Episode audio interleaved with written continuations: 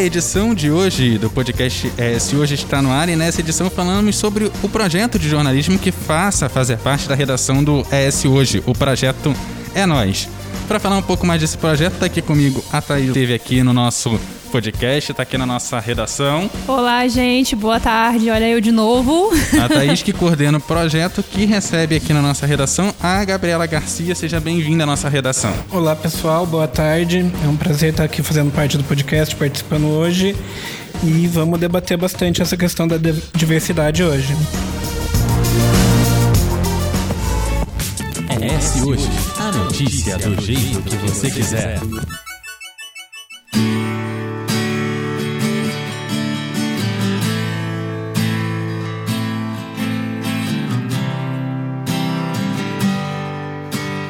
Jornalismo tem evoluído bastante. Com o avanço dos meios digitais, ficou ainda mais claro a necessidade de integrar as mais diversas realidades nas redações. Fica mais claro com os meios digitais quando passa a se perceber que os espaços dos quais nós imaginamos que tinham uma cobertura passam a ter um distanciamento daquela realidade que foi coberta, seja pela distância do emissor, seja pela forma como é dada a notícia. Para deixar a notícia mais próxima de quem recebe, deixar a cobertura mais plural, diversos projetos tentam integrar a pessoas à redação, levando ao público um novo olhar sobre as notícias e como isso impacta diretamente o material que você recebe. Por isso, estamos aqui com a Thaís Rossi e com a Gabriela Garcia. Vamos começar explicando o que é o projeto É Nós, que passa a integrar aqui a, a nossa redação. Projeto sobre diversidade é uma idealizado pelo Instituto É Nós, que é um instituto de São Paulo com foco na diversidade e produção de é, conteúdo com foco na diversidade. É, qual é a ideia do programa assim central? É resumidamente fazer um intercâmbio entre redações do Brasil, mas do Brasil fora desse eixo já muito conhecido e lotado de redações que é o eixo Rio-São Paulo, né? Então, tirando o Rio-São Paulo, do restante do país aí temos é, redações de Pernambuco, Ceará, né, eixo Nordeste, temos Distrito Federal, temos Rio Grande do Sul, enfim, temos uma pluralidade bem legal de jornalistas do restante do Brasil fora do eixo Rio-São Paulo. E a ideia é que esses jornalistas, é, houve uma seleção, a ideia é que esse jornalista ele venha para a redação né? E ele traga esse olhar de diversidade para as pautas, não só grandes reportagens ou matérias especiais, mas pautas do dia a dia também.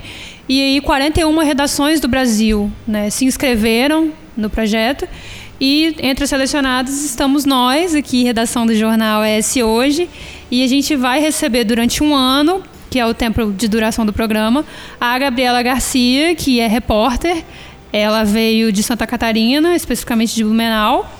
E vamos aí tocar um grande projeto sobre diversidade no próximo ano. A ideia é, como eu falei, né? Resumidamente, é fazer com que esse jornalista ele venha para cá, traga esse olhar diversificado para as pautas, mas que também a própria redação olhe, né, diferente, né, para esse para essa questão da diversidade, né?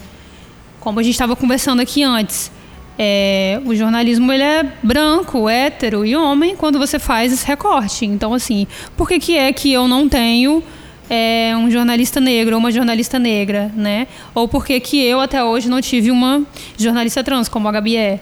Por que, que é que eu não tenho né, um indígena aqui, né? O que está faltando? Então, a ideia é que a gente trabalhe em cima dessa questão. É, eu fui escolhida editora mentora, Durante um ano a gente vai tocar esse projeto aí com treinamentos mensais sobre diversidade.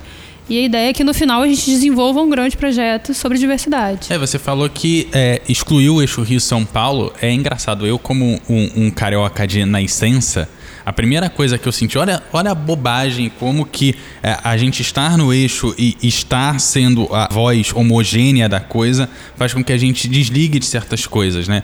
A primeira coisa que eu senti quando eu mudei para cá foi ver programas que eram gerados no Rio, então é, para mim era coisa mais normal, porque tava ali. O fato de eu, pela primeira vez, ver o cara encasacado e eu estar tá no maior calor. Foi a primeira vez na minha vida que eu senti isso. E o pessoal de outros lugares do país, Gabriela, tá, tá lá do sul, que é mais diferente ainda do resto do Brasil, né? Vai saber falar bem melhor, porque é uma coisa banal, mas que eu nunca tinha me tocado, que o Brasil não tinha o mesmo clima do Rio. É, o sul a gente costuma falar bastante lá que o sul é um país à parte, né? É diferente de tudo. E eles fazem questão de ser diferente. Eles não escondem isso, fazem questão.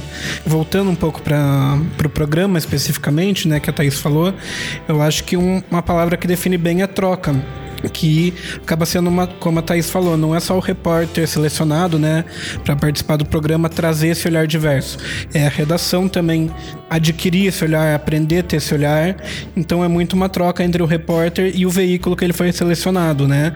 O repórter traz essa bagagem, essa experiência e há essa troca para a redação, que a redação possa dar prosseguimento, né, esse olhar diverso, mudar um pouco esse, essa maneira de fazer jornalismo, que como a Thaís disse, é uma coisa é uma regra, né? As redações são homogêneas, composta majoritariamente de homens brancos, há algumas exceções, mas nunca nos cargos de liderança, de poder, né? Então é uma troca para que a redação adquira esse olhar e para que a, o repórter selecionado também ele não fique só ele preso nesse tipo de pauta, né? Só ele falando sobre diversidade, sobre racismo, sobre LGBTfobia, coisas nesse sentido. É essa troca realmente para que as outras pessoas das redações também adquiram essa vivência pela, pela conversa, expertise para também conseguirem abordar esses temas de uma forma diferente, né? Uma coisa que eu acho muito legal do programa é oportunizar, né? Porque como a Thaís falou, a gente não vê negros, a gente não vê indígenas, a gente não vê pessoas trans nas redações, e isso é um reflexo da sociedade, né? Não é por falta de capacidade dessas pessoas, é por falta de oportunidade, na verdade.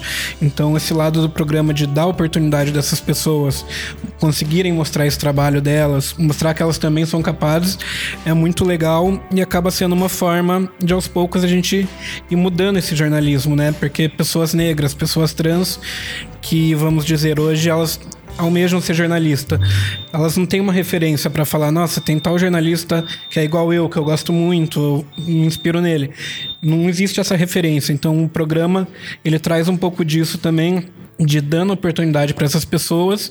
É um caminho longo, a gente não vai ver a mudança de uma hora para outra, mas começa a se solidificar, construir um caminho para que essas pessoas entrando nas redações possam abrir portas para que cada vez seja mais diverso, mais plural e mais pessoas periféricas, minorias possam ter essa oportunidade, né? Então é um lado muito legal do programa também. Além, além da troca, que tipo de, de impacto vocês esperam de cobertura? Que tipo de mudança que se espera que tem, seja feito nesse tipo de cobertura? Primeiro eu queria começar falando que um ponto que a Gabi tocou que é muito importante, que é o, a, a, palavra oportunidade, né? É um vídeo bem famoso da Viola Davis, que ela é atriz americana, quando ela ganhou um Oscar de melhor atriz, ela é uma mulher negra, bastante engajada nessa luta é, antirracista. Ela ganhou o Oscar dizendo: é o que separa uma mulher de cor de uma mulher branca é oportunidade. Então, assim, é um, é um tipo de palavra que eu gosto bastante. É, outra questão que ela tocou foi na questão da pauta, né? Fala-se muito, a gente, eu estou falando aqui com o recorte do jornalismo mulher, branco, hétero e homem, né? Mas as pessoas costumam dizer muito, e de fato a pesquisa que as redações do Brasil são compostas por maiorias mulheres, tá? Mas que mulheres são essas? Mulheres brancas. E, mulheres que, em sua maioria, e eu chego na questão da pauta que ela falou, geralmente são colocadas para produzir pautas menores. Você vê uma mulher cobrindo uma grande pauta de economia ou uma grande pauta de política, né? Existe, existe. Temos jornalistas, exemplos de jornalistas mulheres pelo Brasil afora, mas a maioria sim ainda é branco, hétero, homem. Então, existe essa diferenciação dentro da própria redação, né? De botar uma mulher para produzir moda, beleza, casa, cidades, digamos assim, pautas menores, vamos dizer assim, não menosprezando, tá, gente? Mas assim, é porque as pessoas realmente têm esse olhar de que, ah, você é mulher, você é melhor fazendo isso daqui, entendeu? E não é, entendeu? Eu tenho. Se eu estou aqui, se você é um homem e eu sou uma mulher e a gente está aqui, eu acho que, né, estamos numa posição de igualdade aqui, porque somos jornalistas, estudamos para isso, estamos formados, às vezes não, mas estamos aqui na mesma posição, estamos na mesma história às vezes, e o que, que é que está me, me levando a, a ir para lá e você para cá, entendeu? Então, assim, eu acho que existe essa questão também. Então, eu acho que a gente trazer esse debate para a diversidade, a gente consegue já debater sim essa questão de pauta, porque que as melhores pautas, as pautas mais difíceis são dadas para homens e as menores pautas, as pautas, digamos, mais fáceis são dadas para mulheres.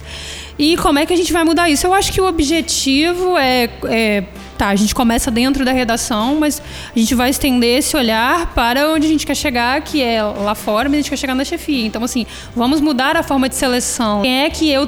Quais são os currículos aqui que eu estou priorizando, né?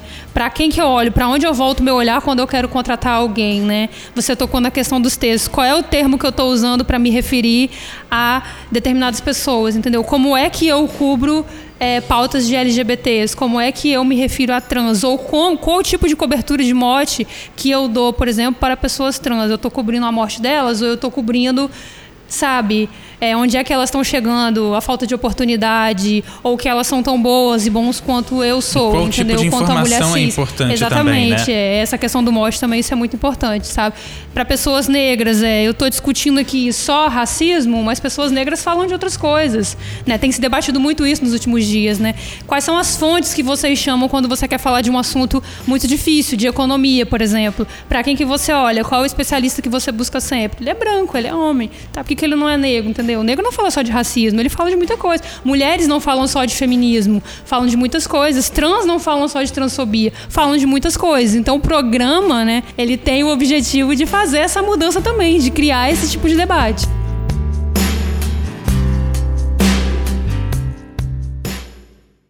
ES Hoje. A notícia do jeito que você quiser.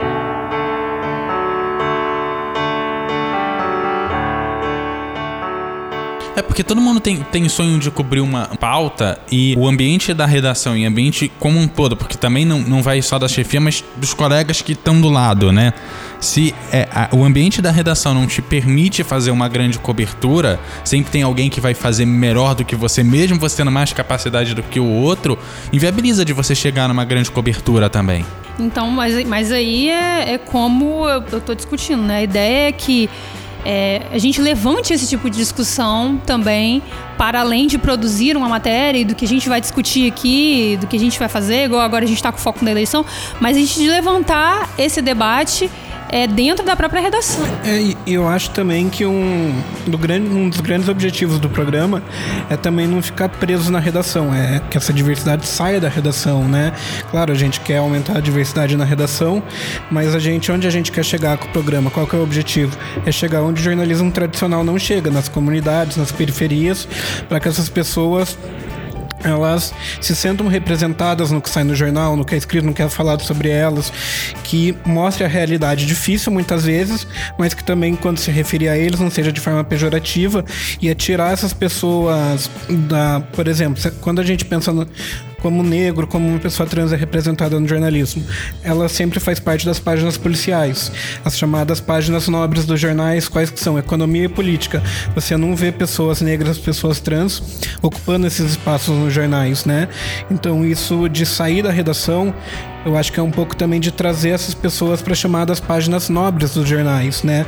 Não deixar uma pessoa trans, por exemplo, ser notícia só quando é vítima de transfobia, quando é assassinada, quando fa- vai falar de prostituição. Não, tem esse ano tem mais de 300 em todo o Brasil tem mais de 300 candidaturas trans, porque essas pessoas não podem falar de política, falar quais são os projetos, que muitas vezes as pessoas acham que os projetos de candidatas trans são restritas a políticas para pessoas trans. Mas não, essas pessoas falam de educação, elas falam de saúde, então é trazer essas pessoas para ser chamadas páginas nobres, porque elas têm condições, como a Thaís frisou bem, de falar sobre todos os assuntos. Do jeito que você fala, falta que às vezes falta pro jornalismo tirar o rótulo e dar nome às pessoas. Exatamente, é humanizar, né? Sempre a questão de humanizar, dar rosto, dar voz para essas pessoas. O jornalismo, infelizmente, é uma estrutura muito antiga, então tem muitos defeitos. O jornalismo ainda ele é racista, tanto dentro das redações como fora. Na maneira como se refere a pessoas negras, ele é transfóbico, na maneira que ele se refere a essas pessoas. São inúmeros casos que a gente for analisar de grandes jornais tratando pessoas trans, mulheres trans que foram vítimas de algum crime, tratando pelo nome masculino. Então, o programa ele visa também trazer essa sensibilidade, né, num assunto que a gente já comentou antes, de como se referir a essas pessoas, de dar o mínimo de respeito que é chamar como a pessoa se identifica, né? Não é uma coisa difícil. Muitas pessoas chamam pessoas pelo apelido que não é o nome, porque não chamar uma pessoa trans pelo nome que ela se identifica, né? A gente teve um exemplo muito bom do que a Gabi está falando em relação à transfobia, é, que foi no segundo, no primeiro grande treinamento, como eu falei, do programa Diversidade das Ações, tem treinamentos mensais, então a gente discute todos esses assuntos é, via Zoom, né, uma reunião longa de quatro horas, é uma imersão mesmo, e a gente recebeu uma repórter nordestina chamada Fabiana Moraes, e ela é autora de cinco livros e a gente estava discutindo essa questão da transfobia e ela lembrou bem de um caso que ficou bastante famoso e que foi é, uma travesti chamada Vanessão, né? Então assim, o olhar que ela ficou famosa como como uma, por piada, como uma pessoa engraçada, porque ela foi parar dentro de, um, de uma delegacia, enfim, com outro homem né? Ela sofreu violência e aí ela ficou famosa em toda a internet, ela virou meme, entendeu? Por conta de uma questão engraçada e que na verdade não é engraçada, é transfóbico. O que fizeram com ela é, é, é LGBT-fóbico. Então, assim, a gente tirar esse tipo de olhar, né, dessas pessoas e, como a Gabi falou, é humanizar, é, é tratar elas como elas são, é dar a identidade que elas precisam, é espaço que elas precisam para falar de tudo que for preciso, né? Sair um pouco desse eixo que a gente está acostumado e a gente acostumou, se acostumou a ser transfóbico, a gente se acostumou a ser preconceituoso, a ser LGBTfóbico. Isso é horrível, né? Então a gente realmente quer mudar esse tipo de realidade, sim. Né? Quer trazer esse tipo de discussão, como estamos aqui, microfones abertos aqui, Vamos alcançar uma camada de pessoas, mas queremos ir, como ela bem frisou também, para muito além disso, né? Queremos ir para dentro das comunidades. Eu venho da periferia, eu sou do Bairro da Penha. Então, assim, quero muito um dia ver a minha comunidade, o meu bairro onde eu nasci e fui criado e moro até hoje, pretendo continuar lá, ser retratada de uma forma diferente que nas páginas policiais ou que nos jornais policialescos aí do meio-dia, entendeu? É, que é, o que é engraçado é que são espaços que o, o asfalto não vai, mas que sem eles o asfalto também não sobrevive, né?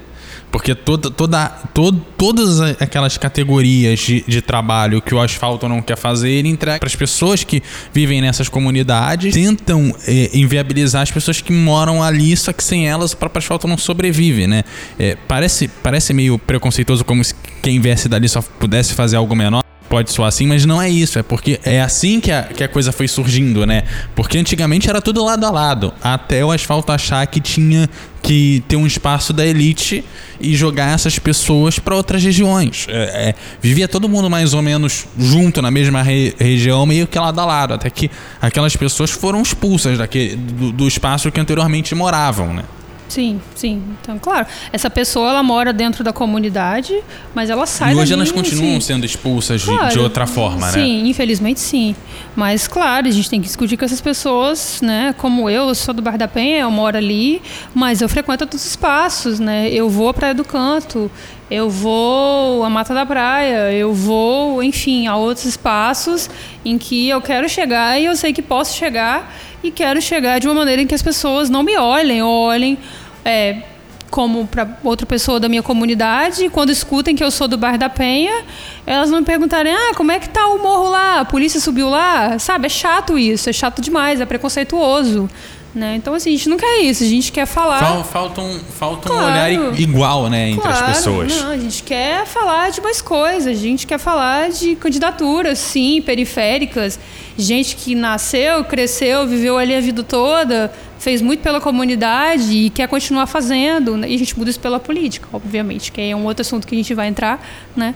E a gente muda pela política. E essa pessoa vai para e que a política é um grande espaço de poder, né? E são as pessoas que estão na comunidade ou que fazem parte de, de um determinado grupo que conseguem olhar aquele grupo e realmente ter noção do que aquelas pessoas precisam que seja feita. Porque eu sei o que, sei lá, a, a, minha classe de trabalho sabe, mas eu não sei o que, sei lá, um, um alguém que trabalha com, sei lá, psicologia precisa, ou alguém que é, trabalha, sei lá, com veterinária, precisa para melhorar a profissão. E isso perpassa as candidaturas políticas, seja de, de vereador, seja de deputado estadual ou federal. Eu não tenho noção do que aquelas pessoas realmente estão precisando.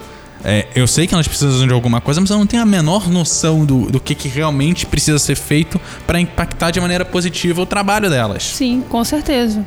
Né? E o que eu sempre falo, se existe o artigo 5 na Constituição Federal que somos todos iguais, né? Se precisamos todos de educação, de saúde, é porque então, de fato, somos realmente todos iguais, né? Mas então por que, que é que você tem. Por que, que é que o poder público tem um olhar diferente para quem é rico e por que, que o poder público olha pra gente diferente porque a gente é pobre, entendeu? Sendo que a gente realmente tem.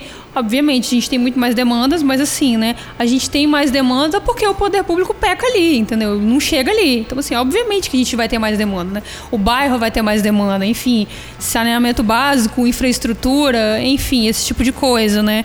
É uma rua que não está asfaltada, aquela água que não chega, que a gente entra no jornalismo de novo, a gente noticia muito isso.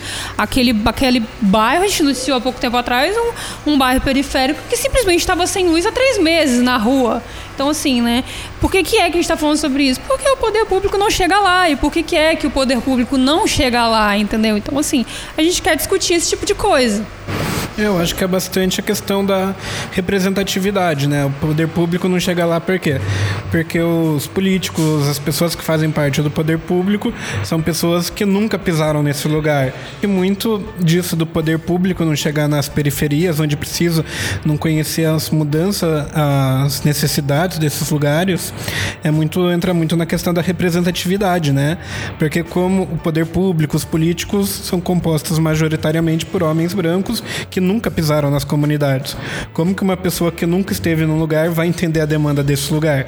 Então acaba que a consequência disso é o lugar realmente ter mais demanda, precisar de mais coisas, mais asfalto, mais água, mais luz, mais, mais coisas básicas, porque a pessoa nunca pisou lá, não- então ela não vai olhar para o lugar que ela não conhece, ela vai olhar para onde ela cresceu, para onde ela conhece.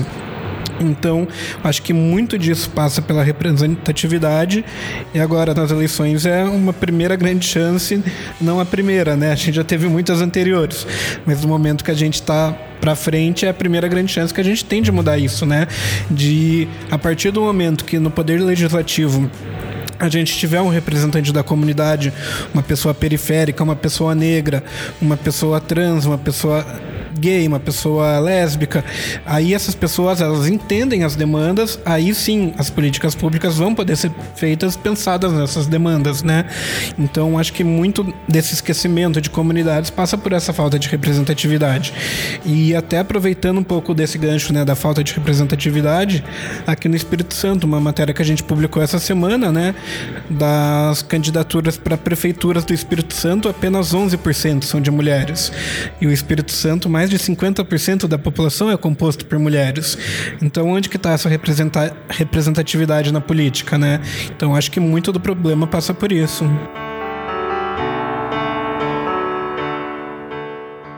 ES Hoje. A notícia do jeito que você quiser.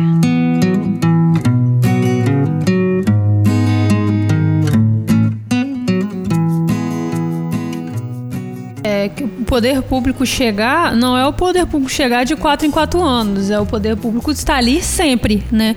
Então, assim, a, a poder público, né? Eu me refiro a quem está na política e a importância de ter é, uma representatividade dentro dessa política, né? Porque a gente, a gente vai mudar a forma de fazer política, né? Que deveria sempre ter sido, né, enfim, mas não é. A gente sabe que existem inúmeras questões que fazem a política ser o que ela é hoje, infelizmente, mas assim, né, é o poder público é a gente ter um representante que esteja lado a lado ali, né, durante toda a vigência de mandato e nos próximos que virão, né? E também fora dele, construir esse eixo para além de Câmara, para além de Senado, né? Me- melhorar essa discussão, fazer com que as pessoas consigam entender do que, que é tratado ali dentro, porque muita gente não faz a menor ideia com os de certos termos ali dentro, né? E isso é importante no jornalismo também, a gente tratar de certos termos, de certas palavras, tomar cuidado com isso, enfim, né? Trazer esse tipo de dificuldade que muita gente tem de entender certas pautas que estão sendo discutidas, né? O que, que é um projeto de lei, né? Enfim, esse tipo de coisa. Né? É, é no E- município que começa, porque Sim. parece que o município é algo menor, mas é o município que vai é, conseguir fazer um saneamento básico decente, é o município que vai levar a luz até onde precisa. É, claro, tem outros entes federativos que vão auxiliar o município a fazer isso, mas não adianta nada chegar uma verba do governo federal para fazer um- um- uma obra de acessibilidade, essa obra de acessibilidade não ir realmente para quem precisa. E isso vai ser decidido por quem é, está no poder municipal que é o mais próximo da gente e o que a gente deveria atuar mais. Porque também é, é no, no poder público municipal que vai impedir, por exemplo, que essas pessoas ganhem visibilidade. Porque é esse poder público municipal que vai fazer toda a questão de transporte público. Então, é, a pessoa que precisa sair 4, 5 horas da manhã de casa para ir trabalhar, começa a trabalhar às 8 da manhã, sai 5 horas da tarde, chega às 9 horas da noite, essa pessoa não vai entrar na política nunca, ela não tem tempo. Como é que você vai querer que ela saia do trabalho 6 horas da tarde e vai chegar 8 horas da noite para uma reunião no partido para depois ter que voltar para casa, levar mais duas horas para chegar? Não, cara, obrigado, minha rotina já é muito cansativa, eu não preciso disso. E a gente vai discutir, sim, dentro disso daí, você tá falando, o cara sai 5 horas da manhã da casa dele, né? É, é que o poder público dê essa garantia de que ele vai sair, vai utilizar o transporte público corretamente, sem nenhum tipo de problema, sem nenhum atraso, de forma decente, né? A gente sabe, eu ando de ônibus, eu sei qual é a realidade do transporte público, né? Que esse cara vai poder sair da casa dele, fazer o deslocamento dele numa rua asfaltada, que ele vai poder sair voltar para casa dele em segurança. As pessoas adoram discutir segurança pública, né? Enfim, mas só querem discutir segurança pública, enfim, por cadeia, por prisão. Ninguém quer discutir a fundo, de fato, o que é segurança pública, entendeu? Então, assim, garantir que esse cara vai sair da casa dele vai voltar tranquilamente, entendeu? É esse tipo de coisa que a gente está discutindo quando eu falo de, de poder público, né? E você, como você bem frisou, e eu acho que. E é quando a gente aí, traz né? essa questão da, pra, pra redação, a gente Sim. perpassa tudo isso. Porque Claro. é, você abre na redação, mas se você não cobra que outros lugares deem uma rotina mais leve para essa pessoa poder fazer outras coisas, porque a gente sabe o quanto é pesado sair super cedo, chegar super tarde, fazer as coisas. Você precisa de, um- de de um tempo para poder se dedicar à política, se dedicar à, à, à educação. Pô, imagina, o cara trabalha seis horas, chega às vezes pro cara ir pra faculdade. Eu conhe- é, gente que faz faculdade, a gente vê o- a galera que trabalha, trabalha seis horas, seis horas o cara tem que estar em sala de aula, mas o cara ainda leva duas pra chegar na faculdade. Aí, ah, ele foi reprovado por falta e é jubilado. Acabou a oportunidade. Ah, a gente deu oportunidade pro cara entrar. E a oportunidade pro cara se formar, é, ainda tem que fazer estágio pra se formar. Quais são as oportunidades que você efetivamente dá pra essas pessoas também? Eu acho que isso cai muito, de novo, vai sempre cair na questão da representatividade, né? Porque uma pessoa que nunca passou por esse problema, que nunca precisou acordar 5 da manhã para ir trabalhar, para ter o que comer em casa, para ainda depois ter que estudar, para dormir depois só 4 horas por dia, alguém que nunca passou por isso, ela não vai saber o que essa pessoa precisa, qual dificuldade que essa pessoa enfrenta, né? Então, por isso que é importante, que é uma tecla que eu sempre bato, é essa questão da representatividade. Para a gente ter essas políticas públicas que vão melhorar as condições das pessoas, a gente precisa ter pessoas que entendam as necessidades, né? Assim, a gente e o cenário político brasileiro, o nosso poder público, ele não representa em nada a realidade brasileira, porque a população brasileira se a gente pegar as porcentagens de homens, de mulheres, pessoas negras, pessoas brancas, a gente vai ver que as pessoas que estão nos cargos de poderes não representam em nada isso. É um número totalmente diferente se a gente fizer essa comparação, né?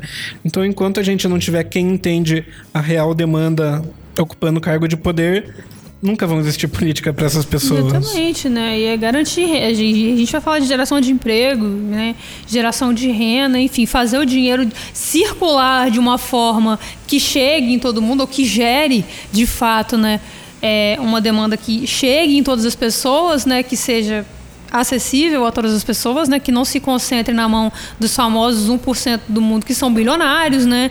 Que chegue na mão de quem é pobre, porque o dinheiro circula e o pobre o dinheiro não chega na mão dele. O salário dele é, é mil reais, entendeu? Por mês e um aumento de 20 reais por ano, entendeu? E dificuldade para procurar emprego. A gente tem o que agora? 12 milhões de empregados, já tivemos 13, né? Acho que agora estamos com 13 milhões, entendeu? Então, tipo assim, é uma realidade que quando você começa a discutir, você começa a entrar na sua cabeça, pelo menos na minha foi assim, gente, eu era uma pessoa bitolada, eu não pensava assim, não, tá? Eu pensava muito diferente disso aqui. Então, assim, quando você se dá conta da sua realidade, É quando você passa a pisar numa realidade que não é a sua, quando você observa a outra realidade, ou você se faz de cego, ou você precisa fazer com que as pessoas que estão naquela realidade ganhem voz. As pessoas querem falar de caráter. Gente, ninguém é 100% bom o tempo todo e ninguém é 100% mal. Somos seres humanos, né? Por que, que o cara entrou no tráfico de drogas? É porque ele é sem caráter? Porque... Não, ele entrou no tráfico de drogas porque o tráfico é um dinheiro muito fácil, entendeu? E às vezes, e a gente está cansado de ver que sim, muitas vezes pessoas em condições muito boas entram pro tráfico de drogas porque é um dinheiro. Muitas vezes essa pessoa também cai cai no mundo do tráfico, vamos dizer, né? Porque é a única oportunidade que ela tem, pessoas de comunidade principalmente, né? A pessoa não teve oportunidade de estudar, não teve oportunidade de nada na vida. Como que ela vai se virar? Ela, ela muitas vezes ela quer trabalhar, ela quer ter um emprego, mas ela não tem essa oportunidade. A única oportunidade que aparece na frente dela é o que ela a vida inteira dela ela viu acontecer na frente dos olhos delas. Daí chega, ah, gente precisa de um aviãozinho, você vai ganhar tanto. Quer? É a única oportunidade que ela tem. Ela, ela não tem outra escolha escolha. Então, As próprias trans travestis, e você pode falar disso muito melhor do que eu, 90% cai na prostituição. Por quê? Porque o emprego formal não quer dar oportunidade para essas pessoas. 90% das trans caem na prostituição. É uma realidade. Então, tipo assim, por que, que é que as pessoas não estão dando emprego para trans travestis, entendeu? Por que, que não estão dando emprego para pessoa negra? O que, que é que está diferenciando essas pessoas do resto da sociedade, entendeu? Então, assim, esse, esse tipo de exclusão, sabe? A gente tem que discutir isso muito sério, muito sério. E, e, e a maioria das pessoas não quer discutir e isso de uma forma séria. a gente volta para a transfobia que você comentou lá na, da reunião, que ela serve para entrar nesses lugares quando é, é, a chacota, é a piada, é o. Sei que porque aí a pessoa tá lá, mas é a coisa bonitinha para fazer a alegria de quem tá em volta, né? E não são piada, entendeu? E esse não é o papel do jornalismo, entendeu? O jornalismo ele se propõe a ser democrático. Entendeu? A partir do momento que ele se propõe a ser democrático, ele tá pondo a dar oportunidade para todos, a discutir de uma forma acessível, entendeu? A fazer com que a informação chegue lá no bairro da Penha, para além de que o bairro da Penha tem um ponto de tráfico de drogas, para além de que a polícia subiu lá de novo hoje, que estão soltando um monte de fogos lá, enfim, entendeu? Somos muito mais do que isso, trans, travestis não somos muito mais do que prostituição, Gabi pode falar muito bem disso. Então, assim, esse tipo de coisa. Não, e, e, tem o fato de que uh, muitas dessas pessoas estudaram e têm mais conhecimento de muita gente que está na fila. Sim, até esse caso da Vanessão de novo, né, que a Thaís falou voltando, entrando um pouco no papel jornalismo nesse caso. O papel jornalismo não é fazer a Vanessão ser motivo de piada, fazer ela ser conhecida nacionalmente, mas como chacota. A função do jornalismo é fazer as pessoas entenderem por que, que a Vanessão está nessa situação dela ser a piada. É ir atrás disso, né? Mostrar o que levou a essa situação. Nesse ponto é onde o jornalismo pode contribuir para essa mudança. É nesse olhar, de novo, o olhar diverso, o olhar, o olhar por outro ângulo, que o jornalismo convencional muitas vezes vai no Vanessão Chacota, olha o que ela está fazendo. Mas o papel real do jornalismo, que entra mais no jornalismo saindo um pouco da grande mídia, né? É levar as pessoas a entenderem por que, que a Vanessa está nessa situação. Aí que vai começar a mudança, que a pessoa vai ter contato com uma realidade que ela não tem e entender o que levou a chegar naquele ponto. Então, novamente, função do jornalismo, a importância do programa é justamente trazer esse olhar, eu acho, né? Trazer esse tipo de discussão, né? Como ela está falando, a Vanessa virou uma piada, o que, que eu estava falando aqui alguns segundos antes? Sim, até entrando um pouco mais nessa questão de prostituição, de pessoas trans, é, eu não cheguei a isso, mas a minha experiência profissional mostra que o caminho é esse. Eu, antes da transição, sempre tive emprego, sempre fui muito bem em todos os empregos, trabalhei em lugares grandes, ótimos lugares. E a partir do momento da transição, ninguém queria me dar emprego. Quando eu efetivamente fiz a transição, em questão de uma semana me demitiram de um lugar que há 15 dias eu havia sido promovida. Então, eu não cheguei a fazer, mas passa pela cabeça. Pô, já fiz tanta coisa no jornalismo, já meio que fiz meu nome, vamos dizer. Tenho bastante experiência ninguém me quer, o que, que vai sobrar para mim? É a prostituição. Então, é um número assustador pensar que 90% dessas pessoas estão na prostituição. Mas se você perguntar com elas, com certeza, algumas vão falar que sim, gostaria. Mas eu tenho certeza que a grande maioria não queria estar nessa situação. Mas é, é de novo aquilo de oportunidade, é o que tem. Eu tendo diversos privilégios dentro da comunidade trans, né? Que eu tenho uma formação numa faculdade pública muito boa, tenho experiência em diversos veículos. Eu, sendo uma das pessoas trans mais privilegiadas, eu não tinha espaço no mercado, eu não tinha emprego. Então imagine a grande maioria dessa comunidade que não tem esse, nem perto desse privilégio que eu, que eu tive. Então a pessoa não está na prostituição porque ela quer, mas é, de novo, é a oportunidade que ela tem, é o que resta. Eu cheguei a pensar nisso mesmo com todos os meus privilégios, com toda a minha formação. Então imagine outras pessoas que não tiveram um terço de oportunidades do que eu tive.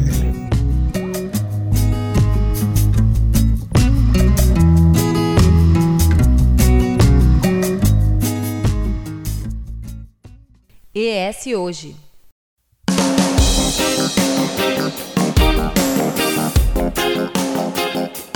Eu assisti um documentário, é, que agora eu não me lembro o nome, foi produzido por uma pessoa dentro da faculdade, um documentário muito bom. Ele foi pra rua, pra esquina, conversar com, com trans, é, travestis na prostituição, né? E elas passaram esse dado assustador de 90% caem na prostituição e a maioria delas, quando você questiona, você procurou emprego? Procurei. Cansei de procurar, mas eu, eu procurei tanto que eu cansei, eu vi tanto não que o caminho que eu enxerguei foi esse aqui, entendeu? Então, assim, é muito grave isso, né? Um, há um tempo, essa questão de empurrar, um tempo atrás eu estava lendo uma matéria, era do e estava falando justamente sobre essa questão de empurrar, né? Ah, que mulheres, é, mães solteiras, elas viram empreendedoras. Não, elas não viram, elas são empurradas. elas são obrigadas a se tornar empreendedoras porque elas precisam criar um filho, entendeu? Porque elas precisam de renda de alguma maneira. Então, assim, as pessoas não estão em determinados lugares, ou na maioria desses lugares subalternos, digamos assim, da sociedade, né? Empreendedorismo não é tanto assim, mas cai nessa questão também, porque elas precisam de dinheiro, porque a renda não chega na mão delas, porque né? Porque elas não têm oportunidade em outro lugar, porque aquela mãe muitas vezes ela foi mãe e ela voltou da licença maternidade, descobriu que foi mandada embora porque ela engravidou. Então, tipo assim, esse tipo de discussão, entendeu?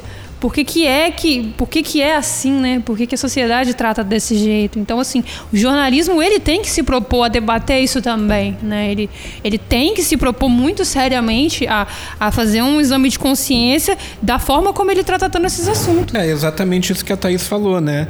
Como a gente já citou diversas vezes aqui, um dos objetivos do programa é onde a gente quer chegar, né? É chegar nas comunidades, chegar onde essas pessoas não têm voz, mas eu acho que não se restringe a isso, acho que não é só isso.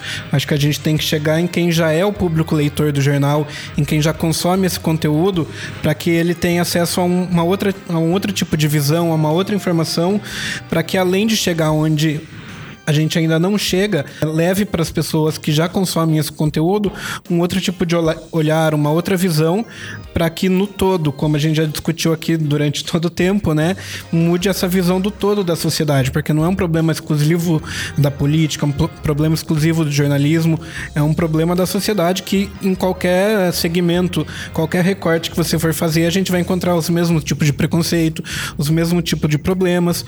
Então, além de chegar onde a gente não chega, onde a comunidade não tem acesso, não tem voz, eu acho que é muito importante a gente levar esse outro olhar, essa discussão esse modo diferente de ver para quem já tem acesso à informação, para quem já consome esses conteúdos, para que a gente no mínimo consiga plantar ali a sementinha da dúvida na cabeça dessa pessoa para que ela possa se desconstruir, possa querer se aprofundar em um assunto, em um debate e a transformação realmente acontecer, né?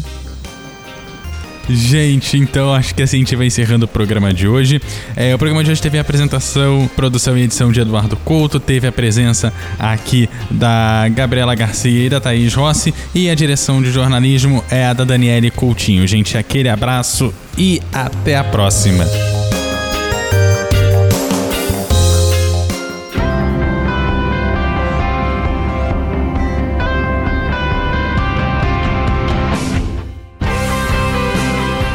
Você encontra o ES Hoje nas redes sociais, arroba ES Hoje no Twitter, Facebook e Instagram, no canal do YouTube e em shoje.com.br.